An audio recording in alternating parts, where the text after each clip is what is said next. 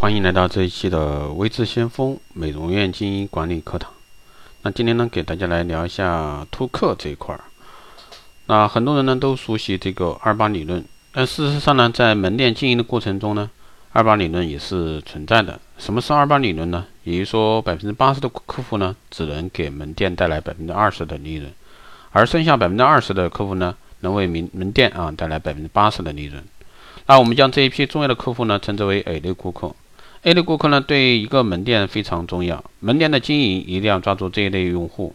那我们拓客的主要目标也是 A 类客户。那 A 类客户的拓客中呢，应该更注重老客户带新客户。那要知道，朋友圈是有相似性的，A 类客户带来的新客户，也有可能转化为一个新的 A 类客户。第二呢，是盲目拓客啊，不可取。那目前市面上到处都在做拓客，几十块钱拓客，但这个。拓客这件事情呢，在将客户等级分类后，就变得更有针对性。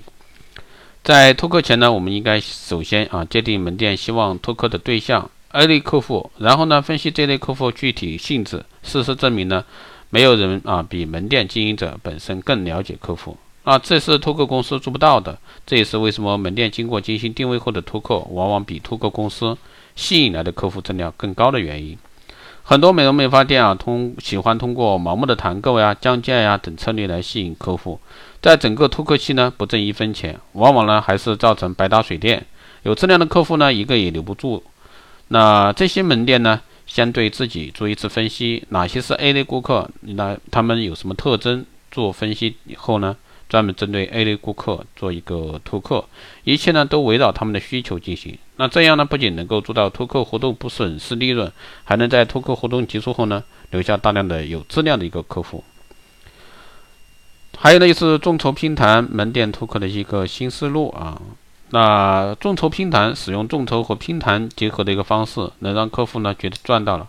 众筹的方式呢，是给客户一个进店的理由，鼓励老客户带新客户进店；而平台的方式呢，只是在客户进店的基础上进行一次啊结为有效的一个出单，被老客户带进店的一个新客户呢，迅速成为一个我们的一个新用户。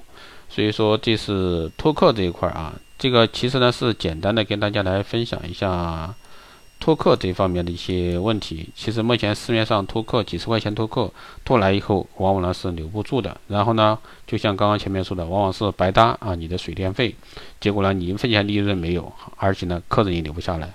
所以说我们拓客之前一定要想为什么拓客。好的，以上呢就是今天这一期啊节目内容，希望对各位有所参考。当然，如果说你想咨询更多的内容，可以关注微信二八二四七八六七幺三二八二四七八六七幺三，备注电台听众，可以快速通过。更多内容，欢迎关注新浪微博“微知相锋”，获取更多资讯。